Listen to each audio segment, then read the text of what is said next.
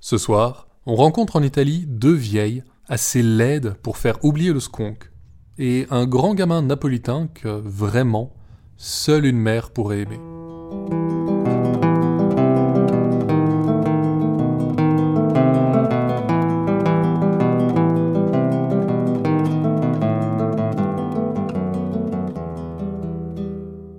Vous écoutez Contes des Soirs Perdus, l'émission qui vous fait découvrir les contes et mythes que vous ne connaissiez pas encore et vous replonge dans ceux que vous aviez peut-être oubliés. Ceci est l'épisode 26, Faute de Merle, où on se plonge dans le conte des contes, l'extraordinaire œuvre de Giambattista Basile, qui, le premier en Europe, rassembla dans un volume les contes traditionnels de son pays. Avant de commencer, merci infiniment à tous les tipeurs qui soutiennent le podcast. Si vous aussi vous voulez nous aider, le lien est dans la description. Maintenant, allons-y.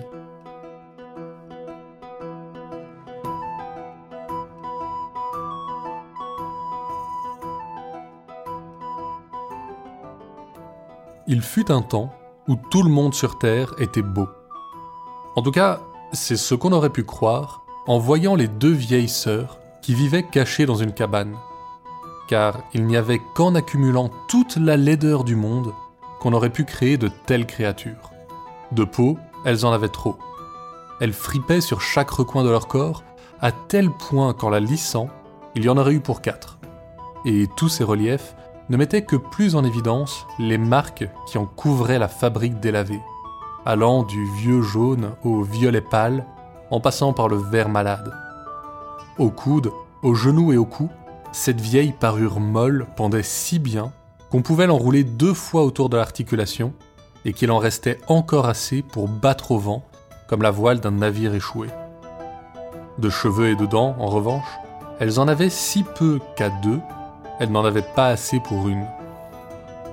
Et il n'y avait pas assez d'animaux morts dans le monde pour que, tous rassemblés dans leur bouche, ils eurent rendu leur haleine plus fétide. Très tôt, elles avaient décidé de cacher leur visage au monde ce dont le monde leur était reconnaissant. Elles s'étaient enfermées dans une cabane dont elles ne sortaient jamais. Mais dans une sorte de mi-cuit de volonté, elles avaient choisi pour tanière une cabane située dans les jardins du palais, juste sous la fenêtre du roi. Du matin au soir, le monarque les entendait geindre et se plaindre. Un jour qu'un rayon de soleil avait frappé trop durement l'œil de lune, un soir qu'une légère brise avait démis le bras de l'autre, et constamment que le poids de l'air était trop lourd pour leurs épaules ou que le sol était trop dur pour leurs pieds. De ces jacassements, le souverain avait conclu que les deux créatures qui vivaient dans cette cabane étaient les êtres les plus précieux du monde, et qu'une telle délicatesse ne pouvait s'accorder qu'à une beauté sans pareille. Bientôt, il tomba amoureux des superbes nymphes qu'il imaginait vivre dans la cabane et délaissant son royaume, passa des jours à plaider son amour à la sévère porte de la cabane, dont la sentence inamovible lui refusait l'entrée. Mais à l'intérieur, les vieilles se rendaient bien compte qu'un monarque accroché à leur seuil était une occasion à ne pas perdre. Finalement, elles annoncèrent au roi que tout ce qu'elles pouvaient lui accorder était la vision d'un doigt, dans une semaine, s'il acceptait de se retirer. En bon souverain, L'homme savait qu'on ne conquiert un pays que ville par ville, et accepta. Pendant une semaine, les deux sœurs sucèrent goulûment un de leurs doigts pour le rendre le plus lisse possible. Quand le souverain revint, celle dont le doigt avait le plus bénéficié de ce bain de salive le glissa au dehors par une petite faille de la porte. Et le roi se prosterna devant ce pilier de marbre. Cette divine apparition dont Orphée lui-même ne saurait chanter fidèlement les louanges. Mais bien vite, le doigt se retira, et le roi demanda plus. Il voulait rencontrer la muse, dont un seul doigt lui inspirait plus de désir qu'Aphrodite. Prise dans son élan, la vieille accepta, mais se reprit bien vite, et lui dit qu'elle n'acceptait de se présenter à lui que de nuit, dans sa chambre, sans la moindre chandelle. À nouveau, le roi accepta avidement ce qu'on lui accordait, et le soir venu, il bannit tout serviteur et chandelle des couloirs qui allaient du jardin à sa chambre.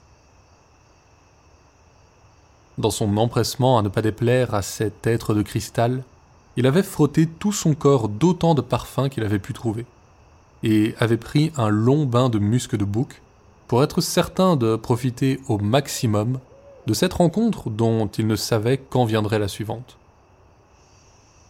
La nuit était noire quand la vieille se présenta dans la chambre royale. Elle ne portait qu'une légère étoffe qu'elle laissa tomber en rejoignant le roi dans son lit. Il fallut bien tout le secours des parfums et du musc pour couvrir les miasmes qui s'échappaient de sa bouche, et l'ivresse de désir du roi pour qu'il ne s'interroge pas sur ces petits paquets mous qu'il sentait dans le dos de son amante. Pour tenter d'aplanir sa peau, sa sœur avait passé le reste de la journée, après la visite du roi, à la tirer et l'attacher dans son dos avec du fil de boyau. Prête à se rompre tant elle était tendue, au moins dans le noir, la coquille de la vieille pouvait paraître acceptable. Toute la nuit, le roi pensa voguer sur des flots de plaisir, à bord du plus fier des voiliers, alors qu'en réalité, il dérivait piteusement sur les restes d'un radeau moisi. La belle s'endormit d'épuisement un peu avant les premiers rayons du matin. Mais, pris de curiosité, le roi décida de profiter de sa somnolence pour jeter un œil à cette timide beauté. Les hurlements hystériques qu'il se mit à pousser en soulevant la couverture réveillèrent tout le château, et les serviteurs accoururent pour lui porter secours. Quand ils entrèrent dans la chambre, le roi rampait en arrière, hurlant toujours autant, alors qu'il tentait de s'éloigner d'une forme gesticulante, prise au piège dans la couverture. Quand l'étoffe glissa, et que les serviteurs posèrent leurs yeux sur la vieille, ils n'attendirent même pas les ordres de leur maître, s'emparèrent de la harpie, et sans écouter ses propres hurlements, à propos de vieux pots et de soupe, ils la jetèrent par la fenêtre. Mais il n'y eut pas d'impact mou à l'arrivée car un des petits paquets de chair qu'avait lié sa sœur s'était défait dans la lutte, et la vieille peau s'emmêla dans les branches d'un sorbier. Cette fée, qui revenait d'un séjour chez une amie, passait par là juste à cet instant. On ne sait pourquoi, elle n'avait jamais ri, ni même souri de toute leur vie. Mais la vision de ce vieux sac de peau défraîchi, pendant piteusement au bout d'une branche, leur déclencha un tel fou rire que pendant plus de dix minutes, elles n'arrivèrent pas à reprendre leur souffle. Pour remercier la vieille, la première fée la fit descendre, et les six autres lui firent chacune un cadeau. Désormais, elle serait amie de la fortune, riche, noble, vertueuse, aimée et surtout belle. Exhibant fièrement ses présents, la jeune vieille s'installa sous le sorbier et se mit à chanter d'une voix transformée, plus délicieuse que celle d'un rossignol. Très vite, un attroupement se fit. On voulait savoir qui était cette jeune fille, dont les cheveux blonds rendaient honteux le soleil, et dont la pureté de la peau rendait jalouse la lune. Le roi lui-même se pencha à sa fenêtre, et fut si charmé par les pétales de cette fleur nouvelle qu'il décida de l'épouser sur le champ. La vieille jeune fille accepta, à condition que sa sœur soit invitée au mariage. Celle-là ne fut pas facile à trouver, car en entendant les cris du roi, elle s'était terrée sous le sol de la cabane. Mais finalement, on réussit à l'enfumer pour la faire sortir. Pendant la cérémonie, la vieille sœur resta sans voix. Elle ne pouvait pas lâcher sa sœur des yeux. Au moment du banquet, elle eut droit à la place d'honneur à côté de la mariée. Et constamment, elle lui demandait Mais comment as-tu fait? Et l'autre lui répondait Plus tard, je t'expliquerai tout, mais pas ici. Mais comme un disque rayé, la vieille vieille harcelait la jeune vieille, jusqu'à ce que cette dernière, exaspérée, lui réponde Oh, la paix à la fin. Je. Je me suis fait écorcher, voilà. Mais elle n'eut pas le temps d'ajouter quoi que ce soit, que la première s'enfuit et fonça chez un barbier. Ce dernier commença par refuser, quand une ignoble vieille hystérique lui demanda de l'écorcher entièrement. Mais au final, il se dit que ce n'était pas ses affaires ce que les autres faisaient des leurs, et il accepta. Des filets gluants de sang noir coulèrent quand il commença son ouvrage, et les hurlements de gorée de la vieille étaient insupportables. Mais toujours, entre deux cris, elle exigeait qu'il continue. Le barbier avait commencé par les pieds, cependant, et quand il arriva au sommet des cuisses, le cœur manqua à la pauvre vieille, qui prit ce qu'il restait de ses jambes à son cou et se précipita hors de l'atelier pour retourner à sa bonne vieille cabane.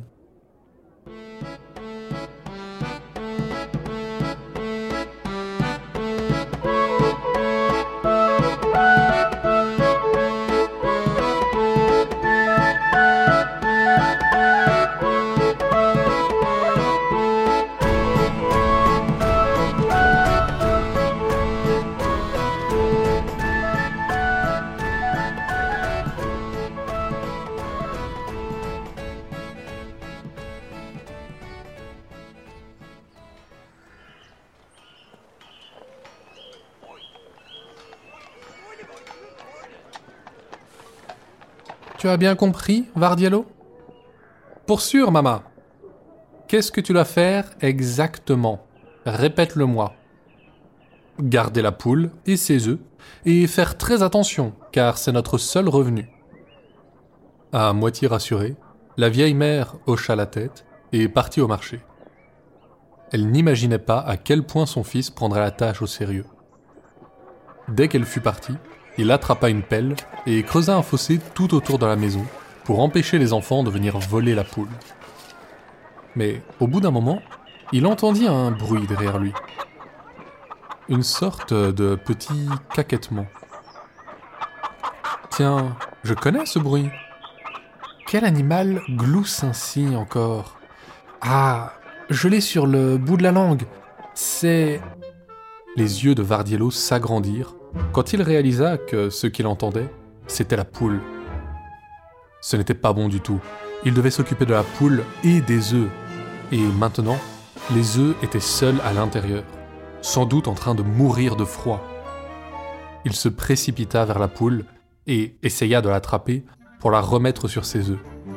Mais l'animal avait un autre avis sur la question et le picorait dès que ses mains s'approchaient. À chaque approche, la poule picorait un peu plus fort, et Vardiello s'énervait un peu plus. Après quelques minutes, Vardiello regardait avec désespoir la poule morte à ses pieds. Il avait déjà ruiné la moitié de la tâche qu'on lui avait confiée. Mais pendant qu'il se lamentait, autre chose lui traversa l'esprit. Les œufs. Maintenant que la maman poule était morte, ils étaient eux aussi en train d'agoniser dans le froid. Il se précipita à l'intérieur, regardant les pauvres petits frigorifiés. Vardiello était désemparé, mais à nouveau, une idée lui vint. La poule s'asseyait sur les œufs pour leur tenir chaud. Peut-être pourrait-il faire pareil. Il s'apprêta à couver, mais le craquement qu'il entendit lui fit aussitôt réaliser qu'il ne s'agissait pas d'une bonne idée. Se redressant d'un bond, il vit la purée jaunâtre et gluante, qui était tout ce qu'il restait des œufs que sa mère lui avait demandé de garder. La panique le gagna pour de bon. Il fallait qu'il trouve une solution au plus vite. Mais creuser le fossé lui avait donné faim. Et il y avait une poule morte dans la cour. Quelques instants plus tard, il déposait la poule, plumée et préparée, sur une assiette avant de la mettre au four. Peut-être que sa mère ne serait pas trop fâchée si, en rentrant, elle était accueillie par la bonne odeur du poulet rôti. Oh, et un bon verre de vin l'apaiserait sûrement aussi. Vardiello alla dans le garde-manger et revint vers la table de la cuisine avec un tonnelet qu'il mit en perce. Mais cependant qu'il remplissait une coupe, le fracas d'une assiette brisée le fit sursauter. Derrière lui, un chat errant avait sauté par la fenêtre et s'enfouillait maintenant avec la poule dans la gueule. Vardiello courut à sa poursuite, mais d'un coup, il trébucha et tomba dans un trou. Il gisait au fond de son propre fossé. Le dîner était ruiné, la poule morte, et les œufs étaient en bouillie. Mais au moins, il restait le vin. Le vin, oui, que Vardiello n'avait pas rebouché en partant à la poursuite du chat. Une marée rouge avait envahi tout le sol de la cuisine, et le tonnelet gisait sur la table, complètement vide. Sa mère serait furieuse en découvrant ce carnage. Il devait absolument nettoyer tout ça. Dans le garde-manger, il restait encore un grand sac de farine, que Vardiello éventra pour tenter d'absorber le vin. Il inonda la cuisine de farine, remplaçant à grands frais le liquide rouge par une purée tout aussi rouge. C'était terminé, il n'y avait plus rien à faire. Sa mère rentrerait bientôt, et en voyant ça, elle allait sûrement le chasser de la maison. Il n'avait plus qu'une option, le poison, que sa mère gardait avec le reste de la nourriture. Il déboucha le pot, attrapa les petits grains blancs et en avala une poignée. Il ne s'était pas attendu à trouver le poison si bon. Mais c'était sûrement parce que la mort venait déjà le prendre. Et pour s'en assurer, il reprit une poignée, puis une autre. Quand la vieille mère rentra du marché, elle sentit que quelque chose n'allait pas. D'où venait ce fossé? Et qu'est-ce que ce chat des rues était en train de manger là-bas, dans les buissons? Oh, non. La porte vola, et la mère trouva sa maison dévastée. Les œufs étaient embouillis dans leur bac, et des plumes étaient éparpillées dans toute la pièce. Dans la cuisine, Vautré dans une pâte rougeâtre qui couvrait le sol et les murs, son fils sanglotait en se tenant le ventre. Je suis désolé, maman, j'ai tout gâché. Mais j'ai pris le poison. Je ne t'embêterai plus. Le poison? Quel poison? Celui que tu caches dans le pot du garde-manger. J'en ai déjà le ventre tout retourné. Les anges viendront bientôt me chercher. Le pot dans le Oh, le sucre. Elle lui avait raconté qu'il s'agissait de poison, pour qu'il n'aille pas le vider. Encore une fois, la vieille mère regarda sa maison, ses œufs, son vin et son fils. Et elle soupira.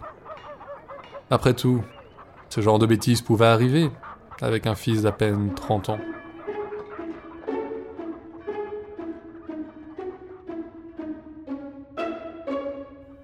Quelques jours plus tard, la maman prit son fils à part. Vardiello, j'ai fait ces vêtements avec le tissu qu'il me restait. Je veux que tu les prennes et que tu ailles les vendre. Fais attention et ne laisse pas les gens marchander. Le prix est le prix. Maintenant que nous n'avons plus de poules, l'argent de ces vêtements, c'est tout ce qu'il nous reste. Ravi de pouvoir rendre service, Vardiello s'en alla dans les rues avec la tenue.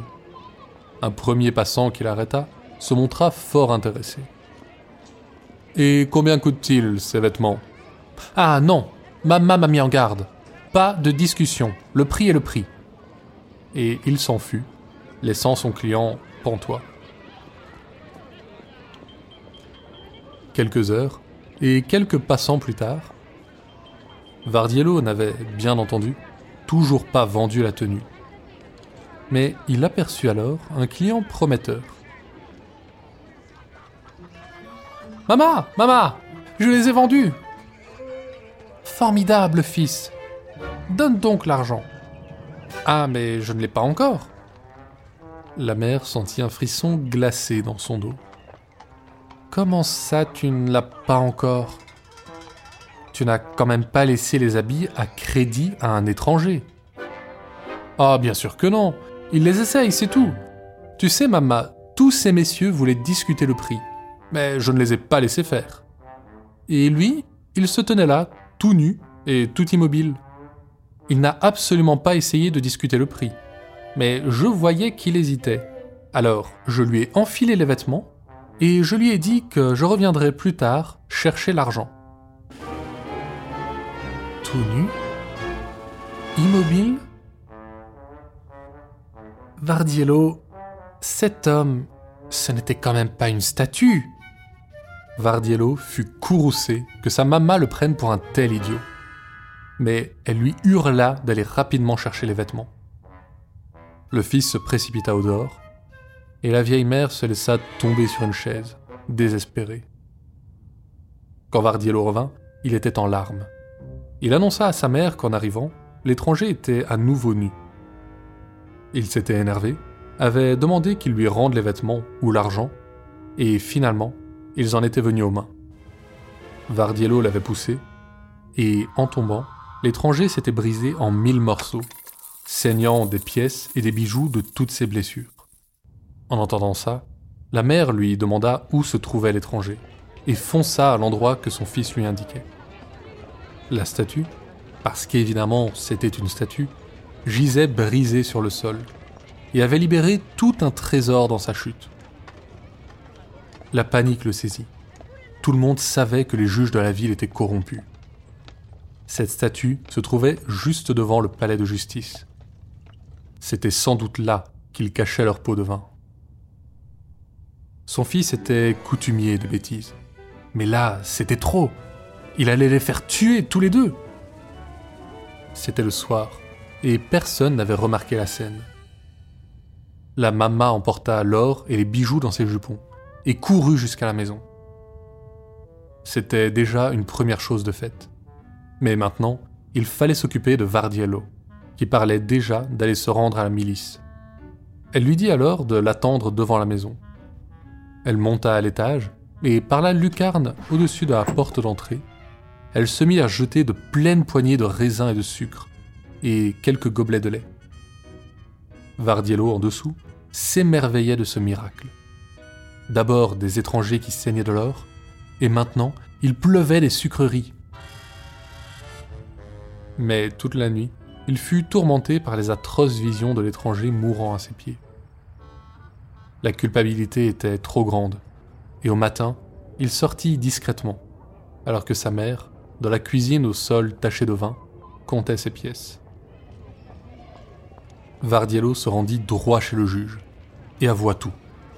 Comment il avait rencontré un étranger nu et immobile dans les rues, à qui il avait laissé les vêtements pour qu'il les essaye, et comment il s'était disputé quand, en revenant, il avait trouvé l'étranger à nouveau nu.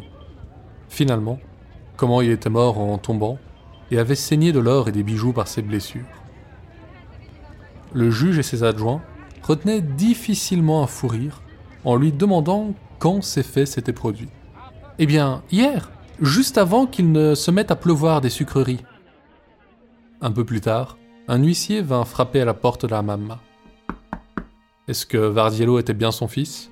Le garçon était fou, et le juge avait décidé de le placer dans une institution où il ne serait un danger ni pour lui-même ni pour les autres. La mamma resta interdite un instant, puis fondit en larmes. Oui, oui, il était fou. Comme c'était bon d'enfin l'avouer. Elle remercia l'huissier et referma la porte. Ses larmes disparut. Elle continua à compter son or.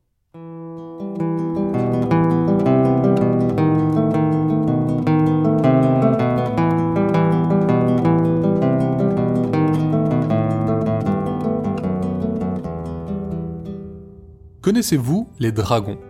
Ces grandes créatures aux ailes de chauve-souris qui crachent des flammes et dévorent des villages entiers. Parfait, parce que ce n'est pas d'eux qu'on va parler. Qu'ils portent le même nom ne doit pas laisser penser que les Long, les dragons chinois, partagent quoi que ce soit avec les dragons d'Occident. Ces créatures-là sont l'expression positive du yang et liées à l'eau. Le palais de leur roi se trouve au fond de l'océan ils affectionnent les mers et les torrents. Ils ne sortent d'ailleurs pas dragons de l'œuf. Au bout de mille ans, sort de la coquille un petit serpent de mer, qui prendra l'apparence d'une carpe après 500 ans. Selon certaines légendes, il faudra que, malgré cette faible forme, il réussisse à remonter une cascade pour s'envoler, enfin transformé en dragon. Ça devrait sûrement rappeler quelque chose aux plus vieux joueurs de Pokémon.